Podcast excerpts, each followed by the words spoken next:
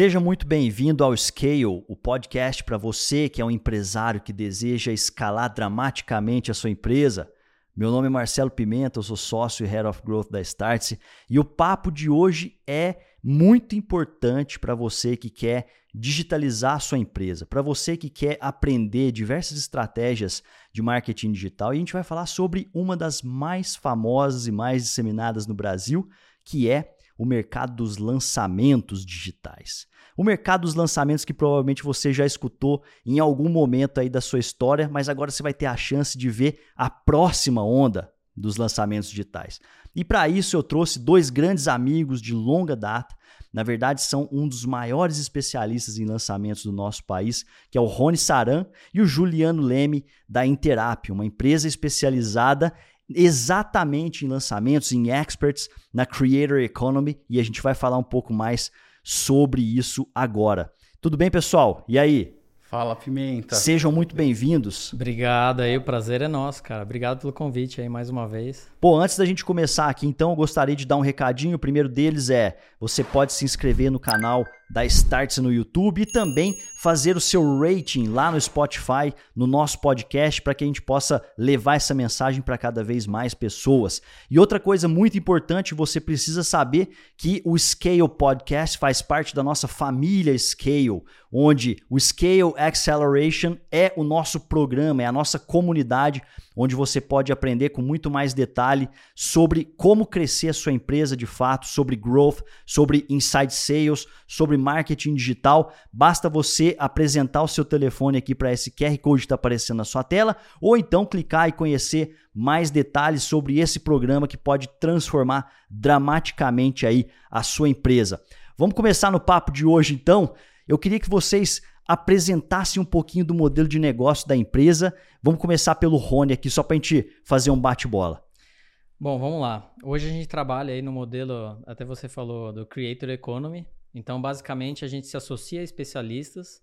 Normalmente é, são pessoas que têm um certo conhecimento, uma, uma audiência, uh, têm uma autoridade no mercado só que na maioria das vezes, esse especialista ele não tem a, o, o know-how, né, o conhecimento para fazer a monetização disso.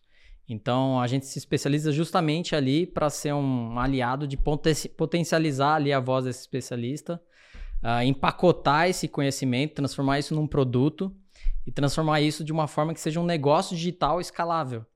Então, de, dentro desse formato, a gente trabalha uh, em parceria, né, em sociedade com creators Uh, no modelo lançamento, no modelo também até de produtos perpétuos, mas a gente utiliza ali o modelo de lançamento para conseguir picos de faturamento e conseguir dar escala.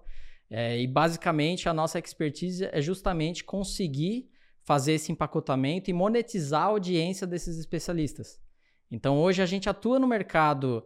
O mercado chama como, como se fosse uma agência de lançamentos, e o, o, trabalho operacional da nossa empresa é muito parecido com uma de agência, né? No, no dia a dia ele é um trabalho de agência, mas a gente não segue ali uh, o modelo de negócio de uma agência de lançamentos onde atua em projetos uh, pontuais. Então, normalmente uma agência ela tem um cliente e aí ela abraça alguns projetos e onde ela acaba tendo a sua escala de faturamento é aumentando o número de clientes. No caso, a gente consegue, a gente tem um entendimento que é, é mais viável, tanto para o especialista quanto para nós, é fazer uma parceria em sociedade. Então a gente tem, a gente coloca a pele em risco ali, muitas vezes até sendo um sócio investidor, então a gente entra em parceria em sociedade com esse especialista, é, cria todo esse, esse, programa, esse pacotamento, inclusive é, sugerindo novos produtos, né? Então a gente mapeia muito ali a audiência para entender as demandas e tudo mais. É, e a gente entra em sociedade com ele para fazer esse pacotamento e fazer esses lançamentos. Então, basicamente, é o modelo hoje que a gente atua. Legal. E, ô Juliano, você estava uh, ah, me falando aqui no, nos bastidores sobre o modelo de, uh, de negócio dos lançamentos e como que isso pode ajudar uma empresa a, a, até mesmo faturar mais, né? Como é que funciona isso na sua opinião? O lançamento ele é só para quem já é digital ou as empresas tradicionais podem se aproveitar de alguma maneira? Então, os lançamentos eles começaram é, a aparecer muito mais focados na área da educação, para ofertar cursos, treinamentos e etc. Né? E se a gente for analisar, a Black Friday é um lançamento e, e ela não era intitulada desse, dessa forma pelo mercado. Então a galera fazia muitas campanhas de Black Friday, que ela é meio que um lançamento, né? ela vem uma antecipação, e você oferta o quê? Qualquer tipo de curso de treinamento, é, de, de produto físico, por exemplo. A própria GM faz aquelas campanhas, né? Olha, não compre seu carro agora, vamos abrir as portas da fábrica daqui X dias e você vai ter uma condição e uma oferta especial. Isso é um lançamento. Então existem várias formas de você fazer lançamento, adaptando para o seu nicho, para o seu negócio, entendeu? E aí a gente tem um conceito que o que o marketing ele, foi, ele sofreu por várias mudanças, por várias adaptações. Então, o marketing ele é, está sendo realizado hoje em dia baseado na educação. Então, a gente pode dizer que a educação é o novo marketing da nossa atualidade agora, entendeu? Então, você pode criar uma campanha, por exemplo, com mote educacional e no final dessa campanha, onde você vai ensinar as pessoas a fazer algo, ofertar um produto físico depois, entendeu?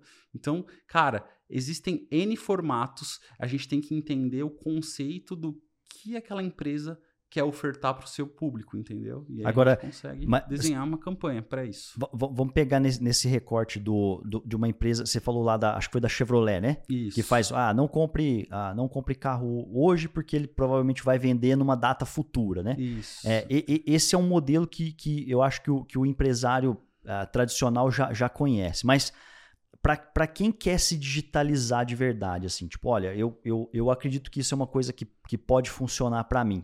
Na visão de vocês, é, é simples de criar uma estrutura para fazer lançamento? Eu devo subcontratar alguém? O que, que eu devo fazer para poder uh, começar? Cara, é engraçado, né?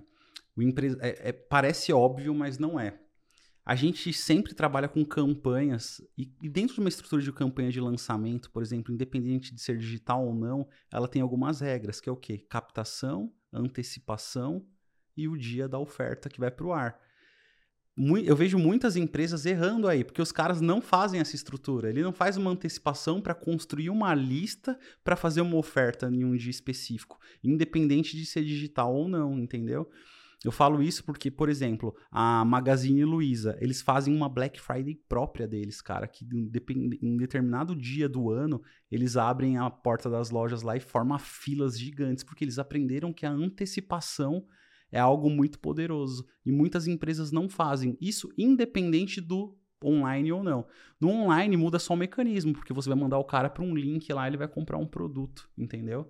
Agora pode ser aplicado em qualquer modelo de negócio. Não, e você falou um negócio, Pimenta, eu lembrei agora. Eu conheço um empresário que ele está fazendo, ele, ele atua no ramo uh, de vender equipamentos para empresas no ramo da saúde.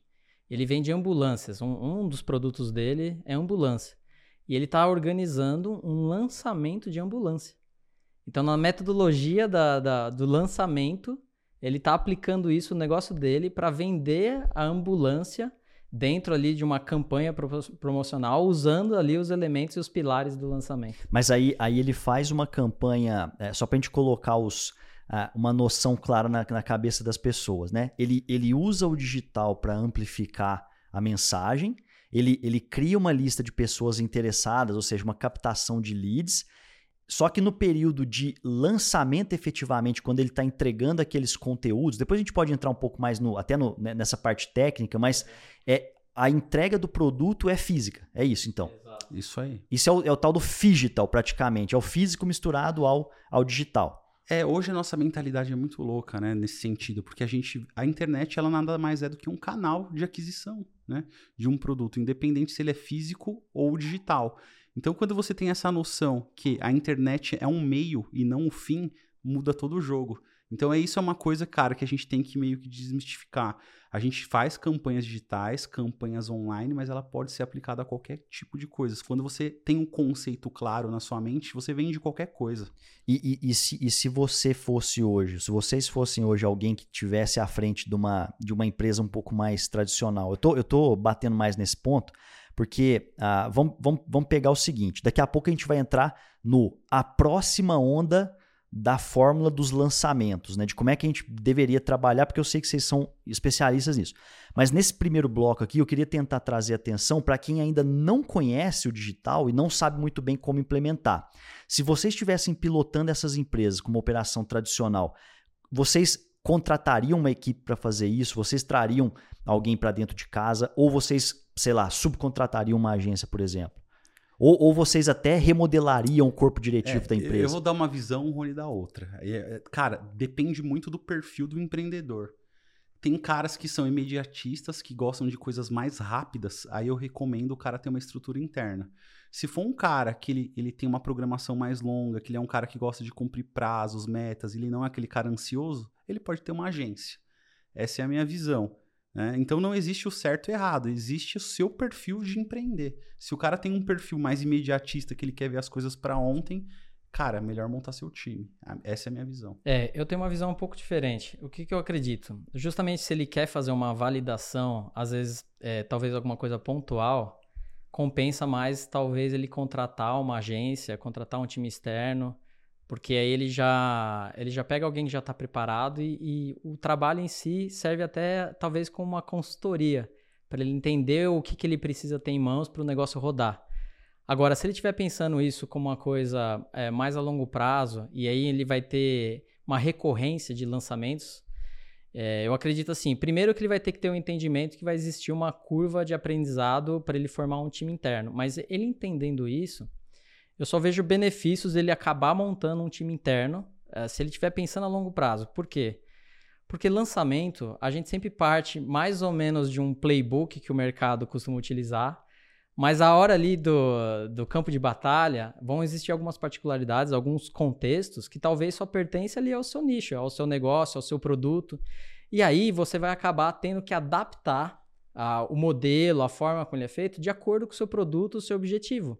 E para você conseguir fazer essas adaptações, você precisa fazer, é, mensurar resultados e ter um aprendizado. Então você precisa implementar uma cultura de teste e aquilo vai passar por, por alguns lançamentos, talvez nem sejam tão interessantes no começo, mas aquilo deixa um legado ao ponto de você entender o que funciona e o que não funciona. E aí, ao longo prazo, a empresa começa a criar os seus próprios lançamentos. Então, assim, igual o Juliano citou do exemplo da Magazine Luiza, que faz a, a própria Black Friday. Então, a partir do momento que o empresário ele entende ali o formato, entende como funciona, e ele incorpora isso para dentro da empresa, para uma cultura de um time de marketing lá dentro que fique responsável por executar esses lançamentos, eu acredito que acaba sendo mais sustentável ao, ao longo prazo, sabe? É, e tem muito a ver também com a questão da construção da cultura da empresa, né? Quando você terceiriza, cara, uma parada, com uma agência, por exemplo, esses caras às vezes não vão falar a sua língua, no sentido de comunicação. Então, gera muito retrabalho, na minha visão. Agora, quando você internaliza, óbvio que a, você aprender todos os processos, toda a metodologia e etc., a jornada é um pouco maior. Mas a partir do momento que você adquiriu isso, cara, e tem o seu time interno, você consegue ter muito mais controle sobre as ações e consegue direcionar de uma forma mais assertiva. Eu, eu, eu, concordo bastante com o que vocês estão falando. Acho que até uma mistura das, das, da, dos dois conceitos juntos, porque toda vez que a gente vai ah, experimentar alguma coisa diferente, que a gente não tem muito o, o core, é, a gente precisa trazer os melhores para poder. ah, hoje a gente tem uma robustez financeira para experimentar com, com um, bom, um bom investimento, né?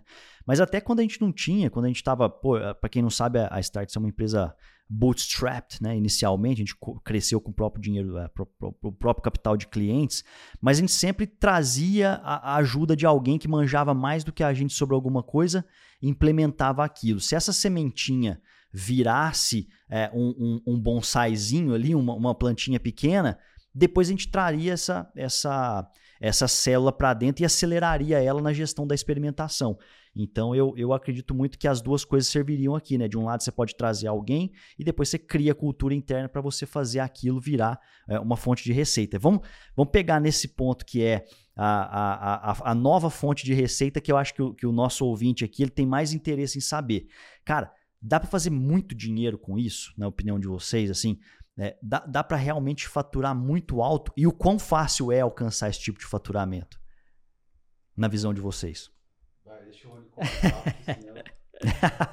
Eu acho, é, mas aí você tocou num ponto interessante. Eu acho que está muito ligado também ao alcance, né? Ao nicho que a pessoa está inserida, a ticket e alcance. Mas toda vez que a gente parte para alguma coisa digital, a gente já está falando em algo muito exponencial. Então, é, óbvio, né? A gente respeitando as devidas as devidas proporções da característica de cada negócio, a partir do momento que a gente está no digital, a gente já está falando em escala. Então, automaticamente, você já começa a conseguir fazer algumas projeções e cálculos no sentido de, é, quando a gente entende a, a, o, a, o custo de oportunidade, investimento versus retorno, e compara às vezes com uma ação que normalmente uma empresa está acostumada a fazer, versus uma ação de lançamento, talvez utilizando todo o potencial do digital, uh, utilizando ali os gatilhos de um lançamento, os pilares de um lançamento. Você já está trabalhando com uma possibilidade de escala muito grande. E aí eu acho que cabe muito entender também uh, do produto ou a oferta que eu estou fazendo, se existe outros produtos, outras ofertas que eu posso aproveitar do mesmo movimento para utilizar de um lançamento para vender vários produtos. Então aí eu começo a parar de pensar num lançamento só para um produto, só uma campanha, eu começo a entender que o lançamento ele pode ser utilizado como a geração de um movimento ah, em torno de uma determinada demanda e que eu posso canalizar aquilo para comercializar alguma coisa que faz sentido para minha empresa. Pode ser, pode ser, por exemplo, uma desova de estoque? Pode. A, a desova de estoque nada mais é que é praticamente uma liquidação, né? É, e aí você acaba atraindo o consumidor mais pelo sentido assim, nós, a gente tem ali os estágios de consciência. Então, quando a gente fala uma desova de estoque, você vai atrair um cliente que ele já sabe que existe determinado produto, já sabe quanto custa aquele produto e você vai uh, melhorar a sua conversão ali através de um desconto, né? O lançamento em si, qual que é a, a sacada do lançamento? Que é aí que eu acho que vem a escala.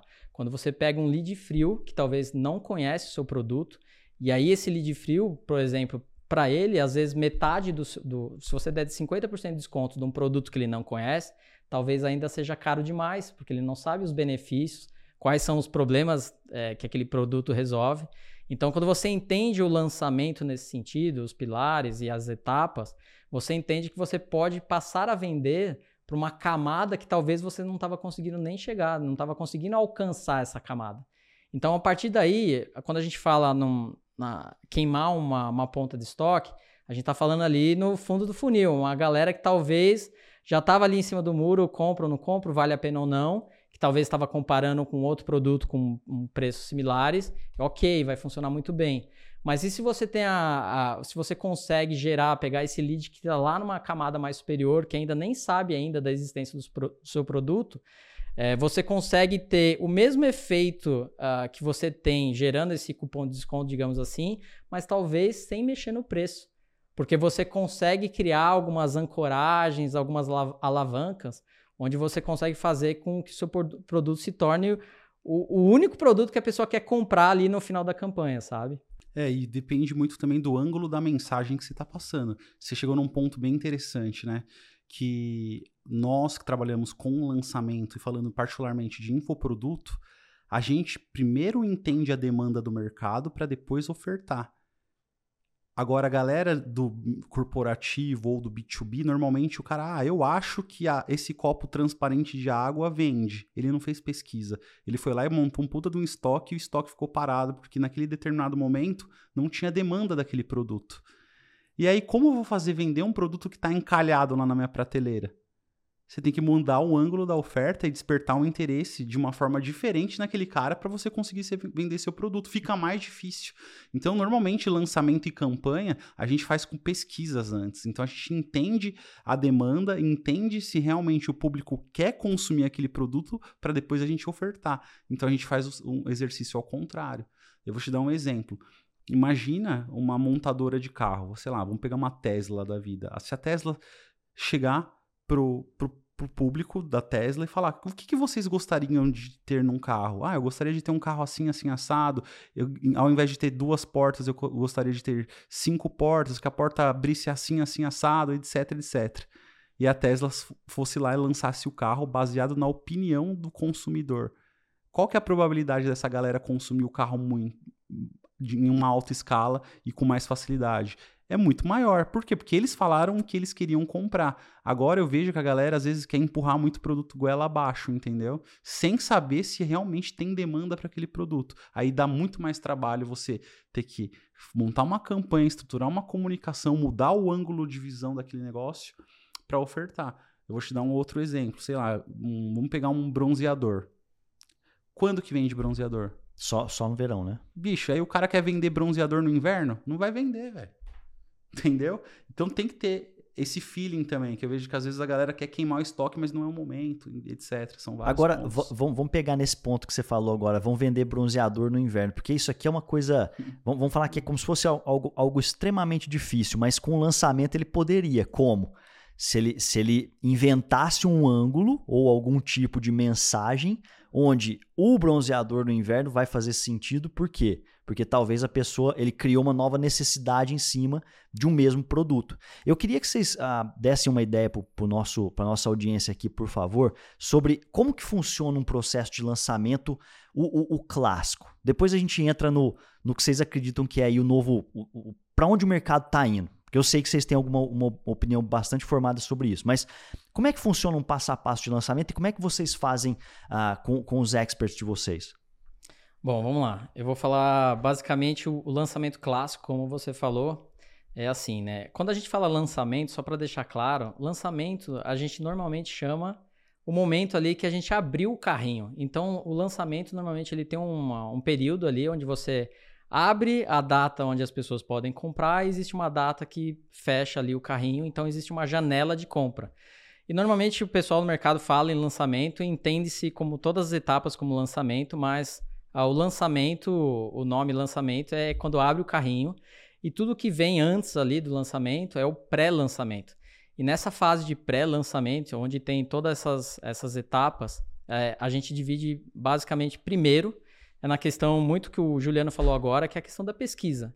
Então, assim, primeiro eu preciso entender o que, que eu vou ofertar e sobre que ângulo. Porque às vezes o, o, o pessoal, a, as empresas estão pensando numa questão de oferta. Quando a gente fala oferta, às vezes pensa logo em preço. Mas não, não é só uma questão de preço. Usando o exemplo lá da empresa que vende as ambulâncias, ele entendeu que uma das maiores dores do público dele era a demora para o público receber o produto. Então, as empresas que vendiam esse tipo de produto demoravam muito para entregar. Qual foi a campanha dele de oferta? Ele tinha lá um número X de ambulâncias à pronta entrega. Então, ele ofertou num momento do ano, e aí isso é com muita pesquisa entendendo o público consumidor. Ele, ele entendia que em, em determinado momento do ano, aquelas pessoas que não comprassem ambulância naquele mês teriam que empurrar para a compra do ano que vem.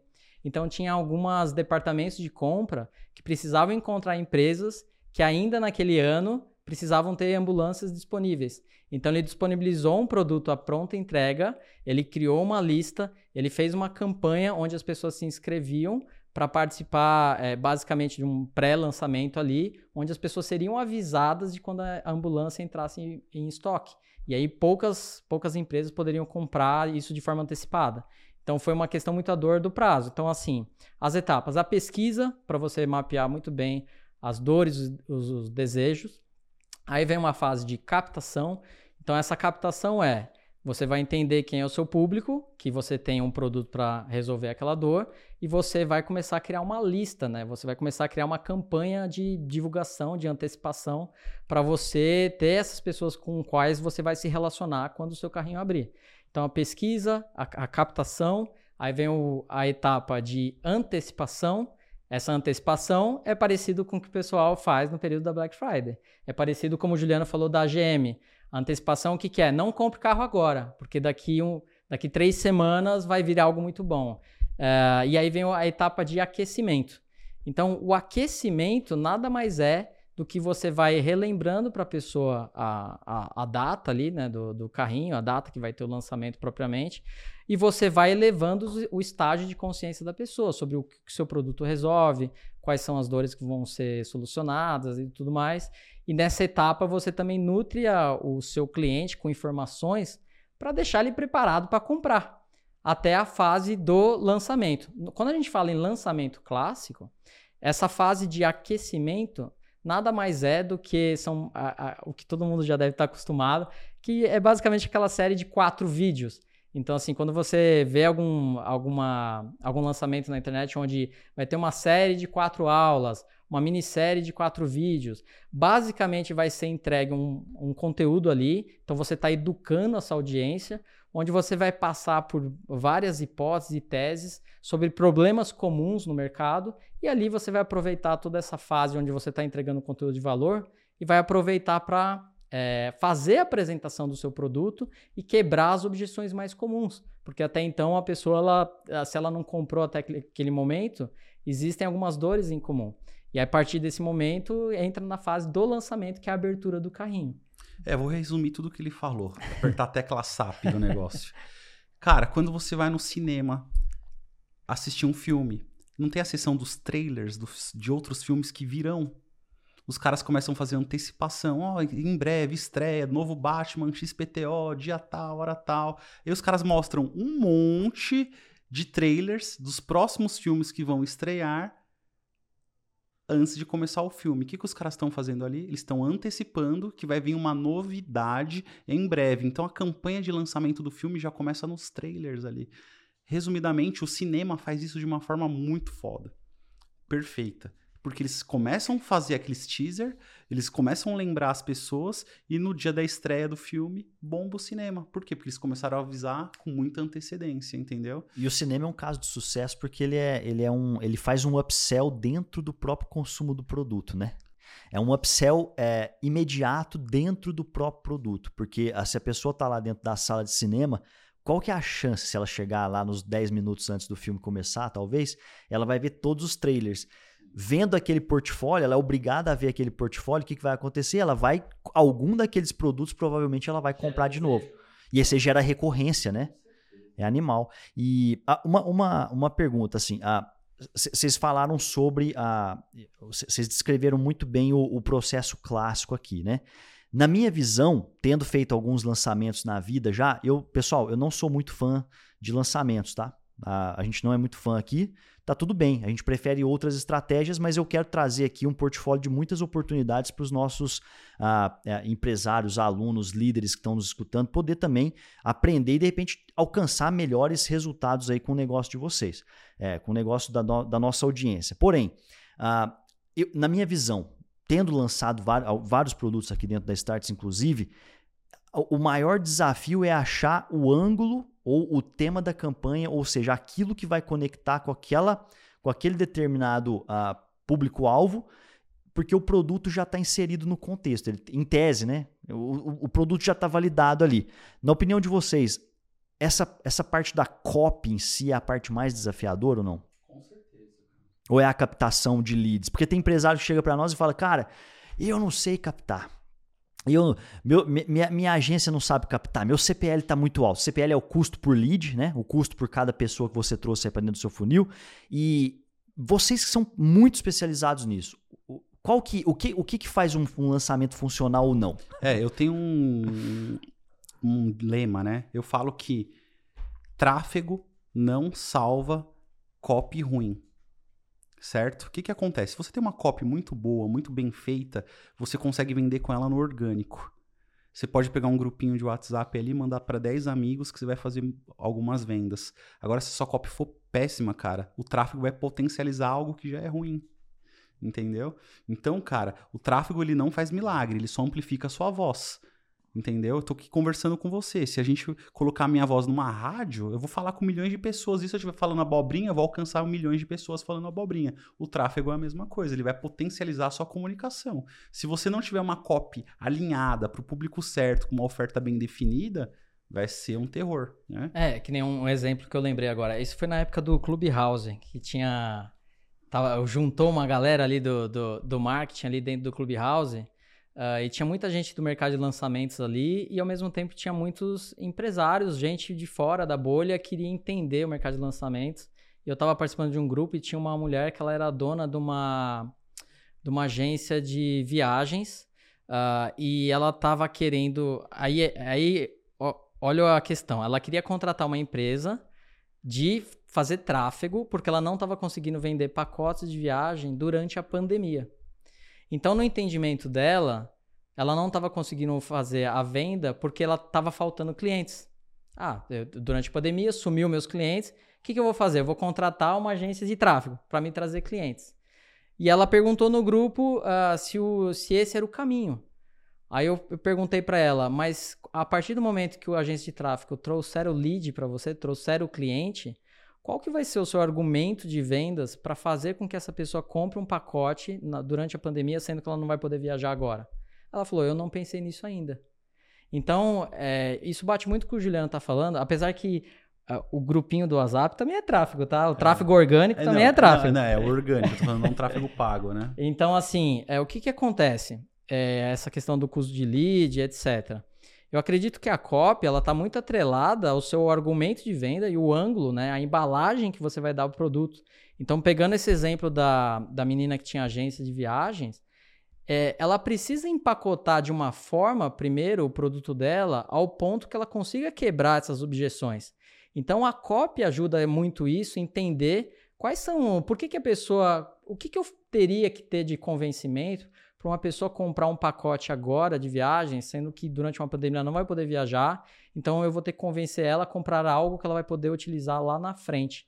Eu empacotando, entendendo isso, aí sim eu começo a entender que o tráfego vai ser meu aliado para eu dar escala. E aí o custo por lead passa a ser um problema para mim. Antes do custo de lead ser um problema, eu acho que o, o problema principal é justamente dar esse empacotamento, fazer esse ângulo de visão. Que é, que é, mais ou menos a definição, talvez, da sua oferta, basicamente. É, eu vou te dar um exemplo, né? Antes da gente entrar nesse mercado de lançamento, a gente tinha uma agência de performance e a gente prestava serviço para lojas de móveis planejados. A gente fechou com uma grande rede de móveis planejados antes da gente pivotar o nosso modelo de negócio. Cara, e 90% do, dos problemas dos caras não fecharem os leads que a gente entregava era falta de ter um comercial, de usar um CRM, de, ter, de quebrar a objeção do consumidor. E aí os caras ficavam trocando de agência toda hora, porque eles jogavam o BO na agência. É porque eles queriam entendeu? atender os leads do digital eh, colocando na mão do vendedor que estava acostumado a atender o cliente de porta. Que hum. vai na hum. loja. E entendeu? o comportamento é diferente. E é porque que... o cara que entra na loja, ele já entra com intenção de compra. Né? Justamente, né? ele já sabe o que ele quer. E aí, cara, é, esse é um dos maiores gaps de quem de agências que ofertam é, tráfego para negócios locais que está na moda agora, né? A gente já faz isso que, cara, a gente tem 15 anos de mercado, né? 15 uhum. anos de digital e não mudou nada. Porque a, as empresas, cara, não estão preparadas para pegar um lead frio e aquecer eles lá muitas vezes até fechar a venda, conduzir um processo de vendas ali. O lead, é, ele só é um pedacinho da estratégia. Chegou na sua mão ali, cara, você tem que saber conduzir esse lead até um fechamento. E esse, eu vejo isso que é um dos maiores dores do mercado, dos empresários, né? Porque eles não têm, muitas vezes, um time comercial bem estruturado, eles não sabem definir se o lead é frio, se o lead é quente, como que eu vou tratar esse lead e esse, entendeu? Hum, sim. E vocês uh, podem abrir aí para o pessoal quem são as, uh, alguns dos experts que vocês uh, atendem hoje em dia? Pode. É, cara, a gente, come... a gente hoje é sócio da Monja Coen, a gente atende Monja Coen. A, gente... a Monja quem que é? Para quem não sabe? Quem que ela é? É, o que, que, que, a monja faz? Ah, cara, a monja, ela tem cursos de meditação. Ela, ela é a, a maior líder espiritual, né, do Brasil. É uma monja brasileira, uma monja budista, para quem não conhece. Uh, e ela é a maior líder espiritual, a referência na área, né? Então. E aí todos os lançamentos dela vocês estão, estão por trás, é isso? Isso, toda isso. a parte digital, tudo que vocês Ah, não só lançamento. Não, tudo, tudo online da monja a gente que cuida. Tá. Né? Então, é, desde da parte de branding, construção de produtos, campanhas de lançamento, todo o desenho, todo o modelo de negócio a gente que faz, né? A gente que cuida aí já desde 2018. É um negócio do. Só que eu lembrei agora da, da importância ali do, do ângulo, né?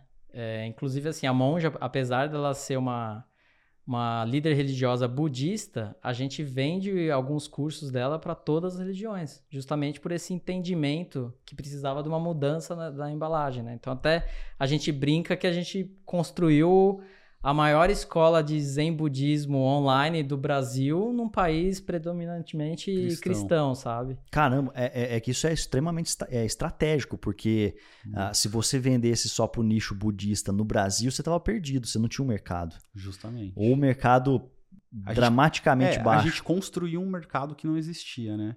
A gente dá um Vocês amplificaram a mensagem dela para outras, Muito, outras religiões. Cara, a gente entendeu quem era o público, a gente entendeu o cenário, tanto que a, os nossos produtos a gente compra lead muito diferente da maioria do mercado.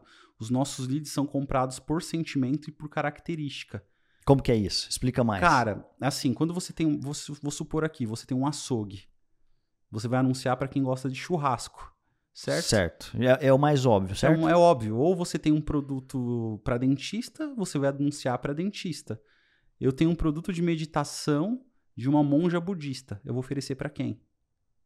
Você vai oferecer para quem tem alguma dor de alma, talvez? Cara, é justamente. Então, por quê? Porque a gente tem que analisar o sentimento e as características daquela pessoa e oferta um produto para ela nisso, nesse sentido. Então, a gente para comprar lead, cara, é, é, a gente tem que segmentar, a gente segmenta muito pela copy para entender o sentimento e o momento que aquela pessoa está passando para conectar com o nosso produto, com a nossa oferta. É bem diferente do, do que o mercado está acostumado a fazer, entendeu? E, e, e, na prática, como é que seria isso? Porque eu, eu acho que eu, que, eu, que eu captei um pouco do que você está falando, mas vamos pensar o seguinte: é, para quem não sabe, uma estrutura tradicional de captação de lead é: eu tenho lá a, a fonte de tráfego, que pode ser o Instagram, pode ser o Facebook, pode ser o Google, e dessa fonte de tráfego eu levo a pessoa para uma página de captura. Aí naquela página de captura eu vou ter um formulário e uma promessa do que a pessoa vai receber se ela me der as informações dela ali. Né? É, o que você está falando aqui é a copy dessa página de captura e a copy desse anúncio eles têm que ressoar com os sentimentos da pessoa para que você tenha um resultado melhor. Justamente. Uma taxa de conversão mais alta e um custo por lead mais baixo. Isso aí. E aí isso entra, inclusive, no sentimento mesmo de, uh, de determinados clusters de mercado, assim, vocês fazem esse tipo de experimento? Isso, a gente te, a gente a gente está avançando muito ainda nisso, né? Porque a gente quer chegar num nível que a gente quer comprar leads baseado no sentimento, se o cara tá feliz, se o cara tá triste, se o cara tá melancólico, se o cara tá XPTO, entendeu? Então, baseado no sentimento, nas emoções mesmo da pessoa. Tá, então tá. É, vocês estão num nível bem avançado de copy, né? É, tem que, cara, é muito teste, né? Não tem uma receita 100%. A gente tá desbravando algo, né, que poucas pessoas falam ainda. Sim. Vamos, vamos, vamos entrar aqui na, na, no que vocês têm visto agora em relação as principais mudanças do mercado. Poxa, aqui na Starts a gente gosta muito de falar sobre as transformações, né? É, para onde, onde vocês acham que está indo o, o, mercado de lançamentos e, e o que, que vocês podem trazer de, de novidade ou até de recomendação para as pessoas já começarem a sacar? Seja lá por as automações que estão rolando, é, os grupos de WhatsApp, pessoas que não abrem um e-mail mais, não sei, modelo de lançamento com perpétuo. O que está acontecendo nesse mundo de hoje no digital?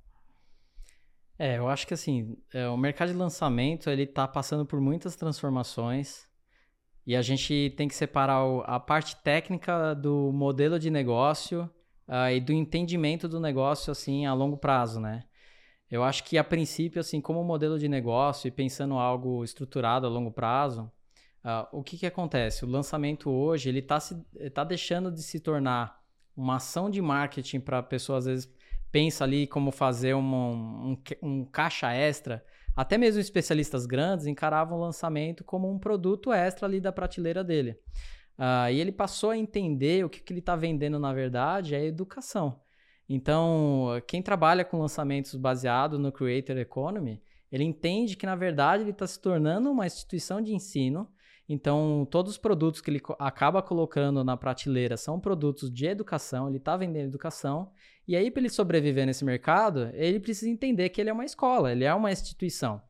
E aí, o que, que acontece? Em paralelo, os custos para você conseguir fazer a geração de mídia, a captação de lead, é, fazer essa, todo esse movimento, alcançar as pessoas, isso gera um custo também alto de compra de mídia para você conseguir fazer toda essa roda girar. Isso tem apertado a margem de retorno do, da lucratividade. Aí nesse ponto entra muita questão novas ferramentas e novas técnicas para você conseguir prender a atenção da pessoa e conseguir continuar esse relacionamento com ela e casado aí com a ideia, a filosofia de você ter uma mentalidade que você não tem só um produto, você tem um negócio, você tem uma esteira de produtos. Então nada impede, por exemplo, se você é, entende que você está ali vendendo produto de educação e você é uma escola, nada impede talvez você fazer um lançamento e talvez você empatar em 0 a 0 o, que você investiu versus o retorno que você teve naquele lançamento, mas você sabe que você tem vários produtos ali na prateleira que você vai poder vender depois e dali para frente que você já tem o lead dentro da sua base, aquilo vai se tornar lucro, ou se talvez você tem uma recorrência. Então aquilo ao longo do tempo, né, vai gerar uma receita para você uh, o LTV, né? Vai gerar uma receita ao, ao longo da, da, vida útil ali do é, cliente. É, a gente está acostumado muito, eu falando um pouco mais voltado para o público do Startse aqui, que eu vejo que é muito mais a galera B2B, empresários não muito da área da educação, né? O que, que eu vejo acontecendo muito? Que nem eu tenho um grande amigo meu que ele tem uma empresa de energia eólica e de painel solar. O que, que ele fez, cara? Ele entendeu que a atração do negócio dele iria vir da educação. Então ele começou a formar instaladores de painel solar. Então ele criou a área da educação dentro do negócio dele, entendeu? Ele, come, ele criou uma escola para ensinar os caras instalarem os painéis solares, instalar os, os, postes lá de energia eólica. Ele, ele adaptou o negócio dele, que ele era focado na venda de produto ali físico, e ele teve que formar profissionais para expandir o negócio dele. Então ele entrou para a área da educação, entendeu? Então tem esse viés aí que você consegue usar a educação para tracionar o seu negócio por exemplo, uma indústria de painel solar, por exemplo. Então, então o que vocês estão falando é que a, o, o, o modelo de negócio hoje das, das empresas mais tradicionais eh, vocês enxergam como se fosse uma grande oportunidade a esse empresário enxerga, é, entender que o negócio dele pode ser uma escola. Deve capacitar uma determinada é, base é, de usuários. Na realidade, ele vai ter um, a educação a, o ensino como atração para o negócio dele. A educação virou um marketing da empresa dele, entendeu? Ah, entendi. Então, então, então eu poderia fazer um lançamento, uh, eu poderia usar uma estratégia de lançamentos para educar o mercado sobre a minha empresa e aquilo ser um conteúdo muito menos agressivo do que se eu tivesse lá o tempo inteiro falando compre isso, uh, produto X está com desconto, porque uhum. É, e aí, até uma coisa que eu tenho percebido muito são os nossos desafios hoje. Ah, como é que eu chamo a atenção de uma pessoa? Né? Tá cada vez mais difícil, por quê? Porque a atenção está desfragmentada. Ela quer dizer, ela está muito fragmentada em torno de muitos entrantes, muitos, ah, muitas empresas que estão brigando pelos mesmos espaços. E para mim, ah, as mensagens que se destacam são aquelas mensagens que entram como se fosse um laser né? no, no, no cérebro ali da, daquele possível cliente. É, como é que vocês enxergam isso hoje no, no mundo? Assim, vocês acham que essa é uma, é uma das principais transformações que estão acontecendo no digital, mesmo independente do, do lançamento ou do, ou do, mercado de perpétuos também? A gente acredita muito no LTV, cara. É, recorrência, construção de tribo, comunidade. Que nem, vamos supor que a gente tem uma indústria de vender copinho de plástico. Imagina se a gente começar a educar esse público e trazer as funções de um, de um, plástico, de um, de um copinho de plástico de uma forma mais inteligente, educando essa galera e depois você oferta outros produtos que você tem dentro do seu negócio, entendeu? Então você cuidar das pessoas, levar informação, evangelizar o mercado e depois ofertar algo ali para essa galera, entendeu? E acreditar no LTV, na recompra. Então você pode começar vendendo um produtinho que é um copo de plástico e no final vender o filtro. Entendeu? É, e na, na questão da, da atenção em si, né? Tem um negócio que eu costumo é, falar que, que as empresas elas precisam entender que hoje em dia todo mundo é concorrente dela, não só o, a, o player que está no mesmo nicho que ela atua. Porque está todo mundo brigando pela atenção das pessoas. Então, a partir do momento que eu estou com uma campanha rodando e eu quero vender um negócio para o Pimenta, e ele se distraiu com um vídeo de um gatinho brincando, eu perdi a atenção dele para o gatinho brincando. Então, o que, que acontece? Uh, isso Aí entra o papel fundamental, por isso que tem muitos influencers, né? É, ganhando aí rios de dinheiros para serem porta-voz de campanhas publicitárias, porque a atenção está com ele e o dinheiro vai para onde está a atenção. Então, como uma empresa pode tirar benefício disso, mesmo se o ramo dela não é educação, eu sou muito a favor da empresa ela ter, às vezes, a figura de uma pessoa como um porta-voz que talvez tenha algum tipo de produção de conteúdo, que esse conteúdo tenha algum, algum valor, algum benefício, nem que seja talvez só entretenimento, mas de certa forma é uma forma dela fomentar ali a questão da audiência e, e re, conseguir reter a atenção das pessoas. Então a gente até é, costuma falar que as pessoas não gostam de se relacionar com CNPJs, elas gostam de se relacionar com CPFs. Então, mesmo que a empresa seja um CNPJ, é importante ter a figura de uma pessoa que seja um CPF, ao ponto das pessoas olharem, se identificarem criar essa conexão, essa conexão para poder surfar nessa onda, inclusive das redes sociais. Então, hoje em dia, o tráfego está ficando mais caro, por quê?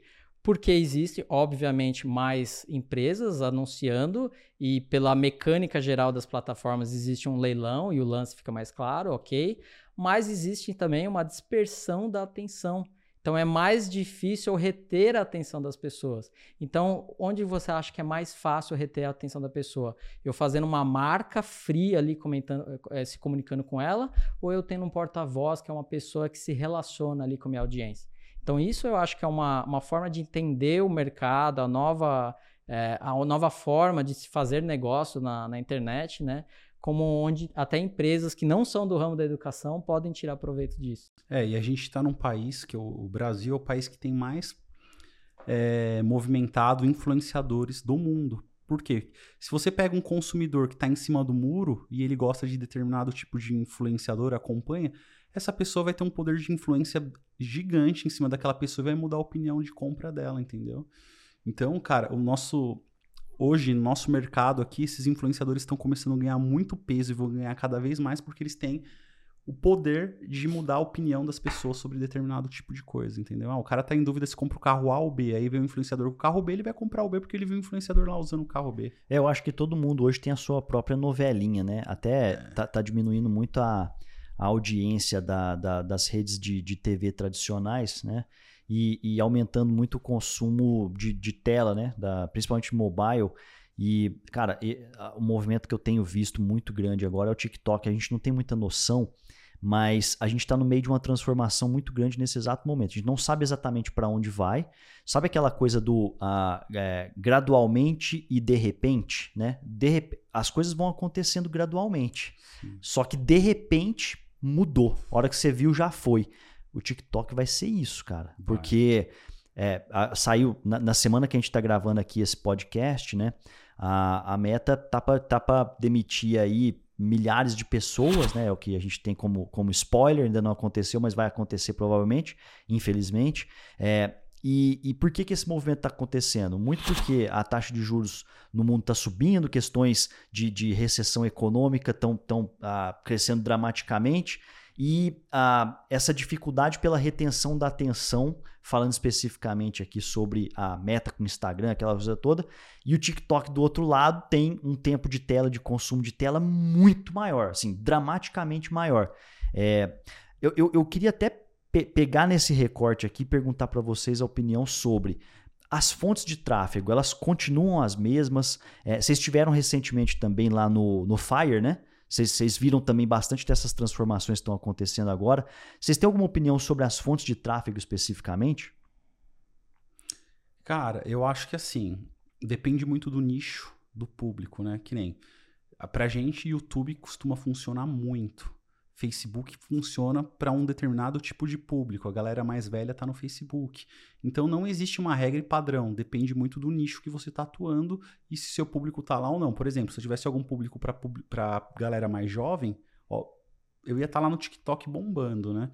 Agora, nosso público é um público mais velho, cara, Facebook e YouTube vende muito. No, no caso da, da monja mesmo, é um é, público mais velho também. Mais velho, justamente. É, eu acredito assim, é, você precisa conversar na mesma linguagem daquela fonte de tráfego, sabe? Então, eu acho que não é uma questão de existe fonte de tráfego boa ou ruim. Acho que depende muito do seu contexto, do seu produto, do seu público e como você adapta a comunicação para aquele canal. Então, por exemplo, se você vai fazer um, uh, quer fazer uma campanha dentro do TikTok, você vai ter que se adaptar à linguagem do TikTok. Agora, não adianta eu pegar um vídeo curto, por exemplo, e jogar lá no YouTube uh, e querer engajar por lá, porque as pessoas no YouTube já estão acostumadas a assistir vídeos mais longos. Então, no nosso caso, O YouTube acaba funcionando melhor também, por quê? Como a gente trabalha nesse processo de lançamento, onde tem esse processo de educação, a gente faz essa, a, a CPLs, né, que são os episódios, são conteúdos mais, é, mais longos, quando eu atraio um lead ali pelo YouTube, eu já estou atraindo uma pessoa que já está acostumada a sentar, parar e assistir um conteúdo que tem alguns minutos ali. Não é um conteúdo onde ela vai assistir 15 segundos e vai arrastar para cima. Então, assim, claro que as outras redes elas funcionam como a, a captação de lead, mas na hora que eu vou medir ali a conversão, o público que veio pelo YouTube tende a converter mais, porque é um público que já está mais acostumado com aquele formato. Então, acho que vai muito desse sentido de você entender uh, as conversas nas redes sociais e adaptar o seu conteúdo a cada uma delas. Caramba, para bom entendedor, esse insight aqui foi pesado, hein? Ó, pensa comigo. É, o que você está falando é o seguinte: eu nunca tinha pensado por essa ótica, né? Se uh, dentro do YouTube o ser humano está acostumado a consumir conteúdos que pelo menos são, geralmente são vídeos acima de 10 minutos ali no, no TikTok e no Instagram, a gente está falando de um minuto e meio no máximo, né? Aqueles videozinhos ali, excluindo as lives, né? E, e, e, cá entre nós, eu, eu não tenho a menor paciência para assistir live no, no, no, Instagram, porque, cara, não, você não consegue tirar a live para fazer alguma outra coisa ali, né? Eu adoro assistir live no, no YouTube, por exemplo, porque, cara, eu vou lá, tenho um YouTube Premium, eu posso depois ficar com o negócio, fazer outra coisa no telefone, tá tudo bem ali, né? É, Agora, esse insight de que ele, esse pode ser um lead mais conversor, acho que para quem tá, tá escutando a gente aí pode ser um ótimo insight para vocês. E até, até em relação a custo por lead no YouTube, vocês conseguem uh, bons resultados frente ao a, a, a turminha da meta ali? Cara, sim. A gente tá bem próximo assim os valores de lead. Às vezes dá uma diferença de um real, um real e pouquinho, mas não é nada mais exorbitante, caro, né? não é mais caro, um pouquinho do mais Google caro. costuma ser mais caro. Isso, do Google é mais caro. Beleza. Mas é o lead que converte, então pra gente acaba sendo mais barato, né? É, aquela história, né? Lead caro é o lead é. que não converte, é, né? É isso. Cara, muito legal. E, e assim, uh, uma pergunta que eu tenho ainda sobre essas principais transformações que estão acontecendo, principalmente nos lançamentos hoje. A minha percepção, queria ver, ouvir de vocês. É, as pessoas estão abrindo menos e-mail, abrindo mais WhatsApp. E também as automações estão chegando forte agora. Vocês já têm experimentado isso? Ou vocês têm percebido essa queda no e-mail de verdade e aumento no WhatsApp? Sim, é tendência, né? Porque assim, quando, em lançamento, quando você faz captação de lead, você capta o cara. E é o mesmo lead, ele vai para o e-mail e ele vai para o WhatsApp e ele vai para automação. Então, cara, a gente tem estratégias onde a gente cria um cronograma de disparos para a gente tampar meio que buracos, né? Por exemplo, eu não vou mandar o meu e-mail e o meu WhatsApp no mesmo tempo. Primeiro eu mando o WhatsApp, depois de algumas horas eu mando o e-mail. Então uma coisa vai complementando a outra. A gente vê os canais, essas ferramentas, como algo complementar e não uma substituir a outra, porque são as mesmas pessoas que estão nos mesmos canais. Entendeu? Então eu vejo que a galera erra muito nisso. Pô, captei lá 100 mil leads, aí eu vou disparar uma mensagem no WhatsApp para essas 100 mil pessoas. Qual que é o sentido de eu disparar essas 100 mil mensagens simultâneas em todos os canais ao mesmo tempo? Então a gente vai criando um cronograma de disparos para a gente alcançar o máximo de pessoas possíveis, independente do canal que ela tá ali, entendeu? Mas, mas sabe o que é engraçado? Mesmo que o e-mail ele tenha caído a eficiência, e olha assim, a gente é, faz alguns meses lá que a gente já pensou várias vezes em talvez cortar ali o e-mail Uh, porque a gente tem uma base grande, a ferramenta ela é custosa, então a gente tem um custo alto para manter aquela base lá todo mês, mas toda vez que a gente vai medir a conversão que veio do e-mail, a gente desiste de cancelar o e-mail. Então, assim, apesar da taxa de abertura do e-mail ela tende, ela tende a, a se diminuir com o tempo, as pessoas que abrem os e-mails, a taxa de conversão tende-se a manter. Então a gente entende assim que, ok, uma, uma taxa pequena da minha base está abrindo os e-mails, mas as, aquelas pessoas que abrem, elas estão abrindo no momento que elas estão dispostas a ler aquela mensagem, absorver aquele conteúdo e realizar uma ação. Então, se na minha estratégia existe uma régua ali de relacionamento e é importante eu ter alguma comunicação onde a pessoa leia, ela vai entender, tem uma narrativa, o e-mail ele acaba sendo fundamental. Agora, por exemplo, eu tenho que entender muito as etapas da estratégia. Se faz parte da minha estratégia que o usuário compareça numa live, por exemplo, eu não posso depender do e-mail, porque a pessoa talvez ela abra esse e-mail eh, quatro horas depois que a, que a live é, se iniciou. E aí é fundamental eu ter outros canais como o WhatsApp, porque aí eu consigo atingir a pessoa é. exatamente em real time. É por isso que a gente sempre vê como, como soluções complementares e não que uma substitui a outra, entendeu? E, e, e o WhatsApp vocês usam a, a, os grupos ou vocês usam a, a mensagem individual? Ambos.